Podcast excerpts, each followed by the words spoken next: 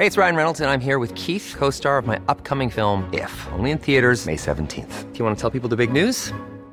All right, I'll do it. Sign up now and you'll get unlimited for $15 a month in six months of Paramount Plus Essential Plan on us. Mintmobile.com slash switch. Upfront payment of $45 equivalent to $15 per month. Unlimited over 40 gigabytes per month. Face lower speeds. Videos at 480p. Active Mint customers by 531.24 get six months of Paramount Plus Essential Plan. Auto renews after six months. Offer ends May 31st, 2024. Separate Paramount Plus registration required. Terms and conditions apply if rated PG. Economía pesada.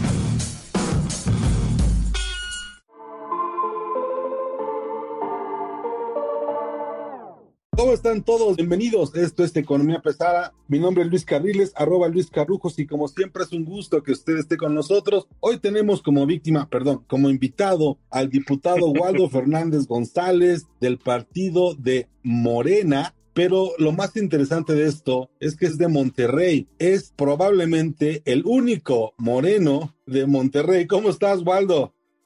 ¿Qué tal? Muy buenos días. Eh, Saludos a ti a tu auditorio. Este, no, no, no soy el único, somos varios, pero sí, eh, en Monterrey pues es- luchamos contra la corriente, es casi todos contra Morena.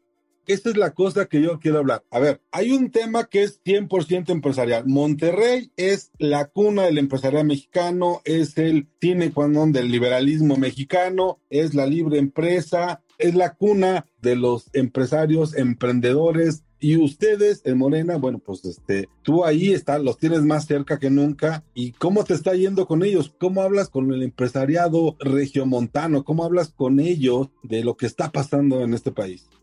Lo que pasa es que en Nuevo León hay dos clases de empresarios. O sea, todos son empresarios. Yo soy empresario, yo tengo una inmobiliaria, pero hay dos tipos de empresarios. Un empresario que está dogmatizado en contra de algunas políticas públicas del presidente y otro empresariado que está participando activamente en la defensa del presidente. Aquí, ¿qué es lo que sucede? Hay peces muy grandes en Nuevo León, empresas muy grandes, y en Nuevo León también están las pymes y las mipymes. Y las pymes y las mipymes carecen de una representación legal, están aglutinadas, por ejemplo, en CAINTRA o en el caso de, de México, en Canacintra, pero es contradictoria la defensa del interés de una pyme desde estos organismos gremiales, porque muchas veces en cadenas de venta, quien más lastima a las pymes y a las mipymes son las grandes empresas, surgió un grupo empresarial que es la E4T, que su presidente honorario es uno de los empresarios más importantes de Nuevo León, Javier Garza Calderón, y en el país creo que ya tienen 60 mil agremiados, entonces no es tan difícil el escenario para Morena, donde se pone difícil es en los medios de comunicación, que pues sí, evidentemente, sí nos, un día y otro también nos tunden, y luego también pues a veces nos ponemos de pichito, ¿no? Oye, a ver, estos empresarios de la 4T, ¿cómo les está yendo? ¿Hay algún favoritismo? ¿Les están ayudando? ¿Tienen acceso al gobierno federal? ¿Les ayudan? ¿O tienen que hacer fila como todos los empresarios que no son 4T? No, hacen fila como todos los empresarios que no son 4T, pero en lo que sí acaban de conseguir en la Comisión de Economía, en la Cámara de Diputados Federal, es que a las pymes y a las MIPYMES, las grandes empresas o las empresas con cierto porcentaje de facturación, no les puedan mandar plazos para el pago de sus productos arriba de, no sé, 30 días. Y si lo hacen, paguen una tasa de interés, porque el problema es que el pez grande se apalancaba con el pez chico y entonces eso generaba la poca condiciones a las pequeñas empresas para que siguieran creciendo o se mantuvieran. Esa es una gran iniciativa que se planteó a través de la bancada de Morena y que ya eh, se votó en la Pero, Comisión de y no es, no es una intromisión del Estado en un asunto entre privados, pues tan fácil, no le vendas a él, véndele a otro. No, ¿no? porque el asunto es que las cadenas productivas, amigo, que mantienen al país realmente son las pymes y las MIPYMES. El 70% de los empleados están ahí. Y no es una intromisión, simplemente es generar condiciones de juego justos, porque así también estas grandes empresas, cuando van, van al gobierno y pedían préstamos preferenciales o incluso con donaciones de impuestos, pues ellos sí se veían beneficiados, pero no, no la cascada del dinero, por decirlo así, no llegaba a todos de manera pareja. Entonces me parece que es una buena Pero, medida. pero hoy no tienen tampoco este acceso, ¿eh? O sea, uno revisa los números de la banca de desarrollo y no tiene esos datos, o sea, siguen sin ese ingreso, siguen sin el apoyo. En plena pandemia, los que más sufrieron fueron las pymes y fueron los que menos apoyo recibieron. O sea, los grandes se financiaban con ellos, ok, estoy de acuerdo, pero no hubo de parte del gobierno un plan suficientemente, lo suficientemente grande para que estas em- pequeñas y medianas empresas fueran apoyadas. No, no se nota por ningún lado. El cierre es enorme y el desempleo pues está ahí. Ese es justamente uno de los problemas, ¿no? De lo primero que mencionas tú, sí, efectivamente, lo que la política que decidió el gobierno era apoyar, ahora sí que ni siquiera a las MIPIMES, sino a los microempresarios, a, a las personas de a pie, de la fondita, el tendajito, el taxista, el que estaba sufriendo con algunos créditos muy particulares, que sí le permitió a muchos ciudadanos eh, sobrevivir. Incluso ya están en esos créditos ya van en la tercera fase. En la parte de pymes y mi pymes, efectivamente no hubo una política pública, se decidió racionalizar el gasto en esa parte y obviamente a los grandes pues menos hubo, aunque aunque ahora la principal fortaleza de esa política pública en relación a otros países, y por eso es una de las razones por las que el peso esté tan firme, fue que esa disciplina financiera le permitió al gobierno, a diferencia de otros gobiernos del mundo que gastaron trillones de dólares como los Estados Unidos, tener hoy mejores condiciones económicas con unas eh, políticas públicas mucho más rígidas y que bueno, hoy se puede acceder a estos fondos en caso de que se necesite y eso también ayudó. Entonces, ojo, es que en, México, a diferencia de, de las economías de otros lugares del mundo, la cantidad de pobres que ronda de 60 millones de personas es muy grande. Entonces, la receta que te dan los organismos internacionales para países desarrollados no aplica en México, probablemente tampoco aplica en Brasil, que son naciones similares en, tema de crecimiento económico, pero con una amplia desigualdad. Y creo que lo que hizo el gobierno federal de ir a sustentar a los pequeñitos, pequeñitos empresarios, porque ese empresario, desde el taquero hasta el empresario eh, que tenga 25 mil empleos, son empresarios. Creo que sí sirvió para paliar esa parte de la crisis, aunque sí reconozco lo que mencionas tú, a las pymes y a las MIPYMES y particularmente las empresas medianas y grandes no hubo un apoyo frontal por parte del gobierno. Lo que nos queda claro es que se necesitó un gobierno de izquierda para implementar una de las medidas más neoliberales posibles, que es ahogar a este grupo, porque además no hubo condonación de impuestos, no hubo recursos para las compañías y se prefirió este, dar este dinero a los microempresarios, como bien dices, pero como fondo perdido, fomentando en muchos sentidos el autoempleo y el ambulantaje y este tipo de cuestiones, porque no vimos crecer, por ejemplo, en empleos registrados en el Seguro Social. No, de acuerdo, aunque ya la cifra del mes anterior ya igualamos el crecimiento del empleo perdidos a la pandemia, según las cifras del Seguro Social. Sé que me vas a decir también que pues se acabó el outsourcing, pero bueno, finalmente el outsourcing era la parte de la informalidad de que muchas personas eh, con este asunto del outsourcing decían que tenían a las personas en el seguro y no era cierto, no tenían un solo derecho, pero sí estaban ellos evadiendo impuestos. Entonces ya las cifras del empleo son muy prometedoras en el país. Sí, de la pandemia una, una caída, pero fue general también en el mundo. Waldo, no estamos a niveles prepandemia, ¿eh? No, yo hablo de empleos. Eso es a lo que me refería. Es que tú mencionabas los empleos. No, la economía todavía es, la asignatura pendiente. ¿Qué tanta base ves tú? Digo, tú eres empresario, estás metido en la política, eres de Morena en Monterrey. Yo escucho hablar a muchos amigos empresarios. Oigan, es que yo cumplo con una función social. Yo genero empleo. Y mi pregunta, perdón por la expresión, pero para chingar al vecino es, oye, ¿Desde cuándo generar empleo es una función social? ¿Cuántos empleados tienes que no necesites? No, pues ninguno. Ah, entonces no te equivoques. Una función social sería tener una filantropía o tener 50 empleados que no necesitas, pero darles trabajo. Tú lo que necesitas son herramientas para generar riqueza y está bien es moralmente correcto y es la función de la iniciativa privada o de una empresa generar riqueza. Pero no vengas a decirme que cumples con una función social y que porque cumples con una función social te tienen que condonar impuestos. A mí en mi vida me han condonado impuestos. Yo creo que a ti tampoco. la condonación de impuestos era una herramienta que se utilizaba para poder tener fondeo para campañas de otra manera. Y eso es ilegal. Pero la otra es, no puedes seguir alimentando el pez grande en un país con tanta desigualdad. Y la otra también es que se generó la idea de que las, las empresas per se, al ser buenas, podían violentar la ley, podían depredar este, a, a, los demás competidores generando prácticas monopólicas. Yo creo que sí le vino muy bien al país un gobierno de izquierda para calmar esta voracidad que se estaba generando en algunos integrantes, no en todos, pero en algunos integrantes empresariales. Cuéntame cómo es tu cena con los amigos. ¿Cómo es la cena de un diputado de Morena de Monterrey con los empresarios sanpetrinos en su casa con los que convive todos los días? Debe ser una cena de negros. Y perdón, tú eres el negro.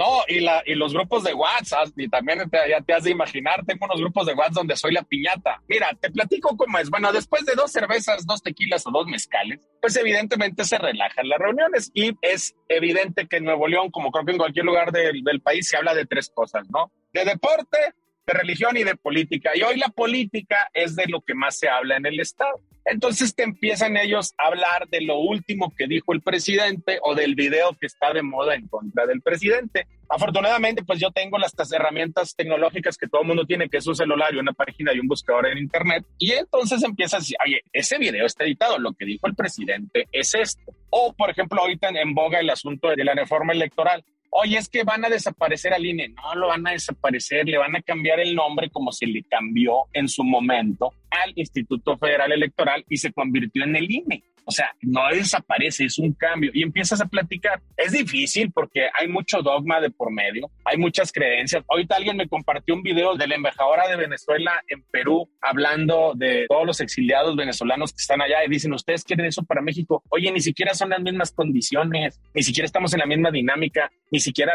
eh, se permite en México la reelección, pero el asunto es dogma. También es cierto que a mí me ha favorecido mucho la politización que ha hecho el presidente por del país para mí es un gran atributo, para otros no. Porque cuando yo fui diputado federal, le bajé 500 millones de pesos a mi estado firmando convenios de transparencia. ¿Te acuerdas el fondo de los moches? Bueno, nadie sabía que existía, pero yo fui el único de los diputados federales que lo transparentó. Yo no acepté dinero de nadie y dije, aquí está la obra, aquí está contratada por el gobierno del estado, el municipio, etcétera, y se hacía un convenio de transparencia donde decía que yo no tenía nada que ver con la aplicación del recurso. Y entonces esta politización me permite poder hablar con ellos. Sí hay un asunto donde Morena no, no entra tan sencillo en ciertos sectores, pero por otro lado, amigo, en los sectores populares somos una máquina, o sea, la gente está muy contenta con el presidente y ahí también escuchas el nivel de politización del ciudadano que te da su versión sobre la reforma electoral. Y eso es muy bueno para el país, que haya debate. Sé que a muchas personas les da miedo, ay, es que la confrontación, la politización.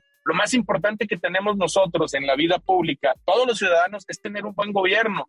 Y la única manera de tener un buen gobierno, en mi opinión, es con transparencia y con información. Si no votan como votaron en Nuevo León por el gobernador que tenemos, que pues ya que te cuento, ¿no? Las cenas con los empresarios en San Pedro ahorita ya no tienen que ver con economía, tienen que ver con la parte electoral, con la parte política. Sí, es el tema en boga. O sea, no, no es la economía. Ellos están muy tranquilos con la parte económica por dos razones. Por el manejo de las finanzas públicas, porque acuérdate que ahorita hablando del caso de la venezualización que le han querido pincar al presidente, el primer aspecto de la venezualización no fue la reelección de, de Hugo Chávez o no fue los gobiernos populistas. Lo primero que hacen es van y destrozan las finanzas públicas. Tú ahorita dijiste una frase muy matona. El presidente en el manejo de las finanzas ha sido muy ortodoxo, casi ha sido neoliberal. No ha permitido eh, una deuda absurda para gasto corriente. O sea, lo mantuvo bastante bien las finanzas y eso les da tranquilidad. Y hay un fenómeno extraño que obviamente, pues si me preguntas a mí como político de Morena, les digo yo que tiene que ver con la confianza país, pero que no, no logramos asociar, que es la llegada de dólares por parte de mexicanos a México, porque se han duplicado en el sexenio, pero la economía de Estados Unidos no ha crecido al doble, ni la migración ha crecido al doble. Es un fenómeno extraño que yo sí lo asocio a la confianza de ciudadanos mexicanos y mexicanas que tienen en este gobierno y que muchos que aspiran a regresar. Obviamente, pues tú me podrás dar un argumento técnico, pero no lo encontramos. Pero esos son los temas. Realmente lo que platicas es del caso del momento. Ahorita, pues las comidas con amigos empresarios es pues lo que está pasando en Nuevo León, el pleito del gobernador, PRI, PAN, Morena, ahí todo lo que está sucediendo, los, la ingobernabilidad que está pasando. Y eso es lo que preocupa. Pero a nivel macro no traen una preocupación ahorita por la economía. La única preocupación que siempre va a aparecer, tú ves analistas financieros, te van a decir las elecciones. Siempre hay una preocupación por las elecciones, pero por lo general no pasa nada con esa preocupación, gane quien gane las elecciones.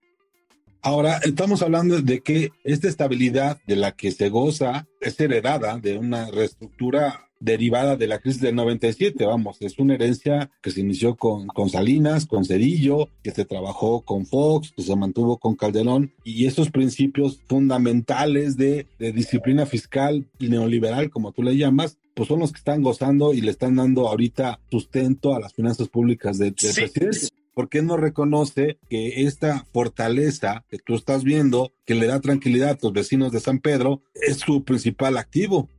pero hay un asunto ahí. Eh, tal vez sí se está llevando, eh, perdón por el anglosajonismo, o el librito, el by the book de la disciplina de las finanzas, pero ellos no llevaron esa disciplina de las finanzas. Aguas ahí. Hay que recordar que ellos también llevaron a, México a un proceso de endeudamiento durante muchos años y el presidente fue muy ortodoxo. Creo que es la segunda vez que se hace un prepago a la deuda. El primero lo hizo Ernesto Cedillo, pero era por un compromiso político con Bill Clinton, ¿no? Y ahora lo hizo el presidente Andrés Manuel en este gobierno, un prepago que hicieron a la deuda para mejorar las finanzas públicas. ¿Cuál es el problema? Que ellos te hablaban que lo estaban haciendo by the book, pero no lo hacían. Y te voy a poner dos ejemplos. El presupuesto. En la historia del país nunca ha habido un presupuesto en el cual no se subpresupuestara, salvo este gobierno. Este gobierno aumentó las participaciones federales de estados y municipios. Todo el mundo se queja de que quitó fondos como el Fortaseg, el Fortemón, pero nadie dice que ya no se subpresupuestúa. ¿Eso qué pasaba antes? Enrique Peña Nieto en toda su administración tuvo dos billones de pesos de dinero que subpresupuestaba. Decía, voy a cobrar poquito del petróleo, voy a poder cobrar poquito de las finanzas públicas, voy a cobrar poquito de, de derechos de aduanas. Y al final, en un sexenio se echaba la mitad de un presupuesto libre, porque entonces al ser excedente se lo podía gastar como quisiera. Calderón fueron cerca de un billón, 800 mil millones para hacer. Pero, Waldo, el presupuesto es muy, muy, muy positivo. No, no, claro, pero el asunto es que ya no se subpresupuestúa. Por eso ya no ves al corredero de gobernadores viniendo con el presidente a besarle la mano para pedirle dinero, porque ya el presidente en su propia disciplina o como entiende la disciplina es, a ver, yo voy a presupuestar lo que es, incluso se ha presupuestado a la alza, siempre se quejan de que está presupuestado a la alza, pero siempre se cumple con las participaciones. Creo que nada más hubo un lapso de la pandemia donde se cayeron las participaciones un poco. Y eso es algo que también hay que reconocer. En teoría neoliberal está bien hecho, pero que los demás no lo hacían porque utilizaban el presupuesto como una herramienta política. Nada más, y, yo me quedaría con esa conclusión. Las cenas de los empresarios en San Pedro Garza García tienen que ver con política, ya no les importa la economía, como sea, ellos ya están del otro lado. Y dos, ¿tú crees que la herencia que hoy goza el presidente tiene que ver con la disciplina fiscal de gobiernos anteriores. Ahora, estos dos puntos que son muy importantes, ¿por qué no lo transmite el presidente? ¿Por qué en lugar de decir, a ver, estamos siendo disciplinados como Cedillo, dice, esos liberales fifís, ¿por qué hace eso?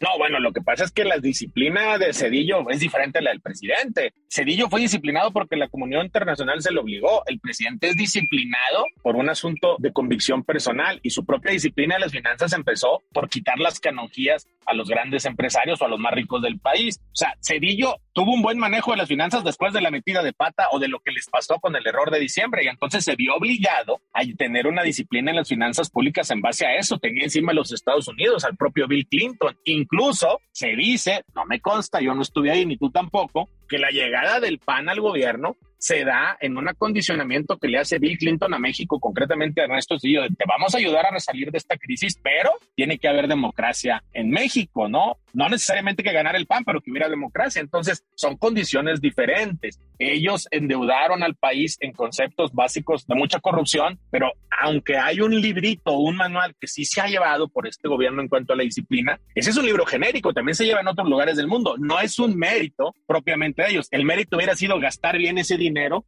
y no utilizar el presupuesto como una herramienta política, que lamentablemente sí sucedía hasta la administración anterior. Yo dejaría aquí esta conversación, Waldo Fernández, diputado de Morena, empresario y vecino de San Pedro Garza García. Un saludo a todas las personas que nos están escuchando. Muchas gracias, Waldo. Waldo Fernández, tus redes sociales. Es arroba FDZ Waldo en todas las plataformas. FDZ Waldo, usted lo puede escuchar en este podcast de Economía Pesada y por ahí anda también dando lata en sus propias redes sociales. Muchas gracias, hasta luego. Esto fue Economía Pesada.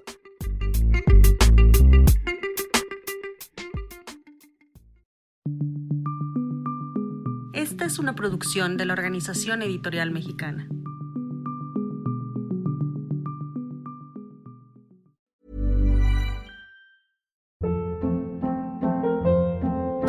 Hold up. What was that? Boring. No flavor. That was as bad as those leftovers you ate all week. Kiki Palmer here, and it's time to say hello to something fresh and guilt-free. Hello Fresh. Jazz up dinner with pecan-crusted chicken or garlic butter shrimp scampi. Now that's music to my mouth. Hello Fresh. Let's get this dinner party started. Discover all the delicious possibilities at hellofresh.com.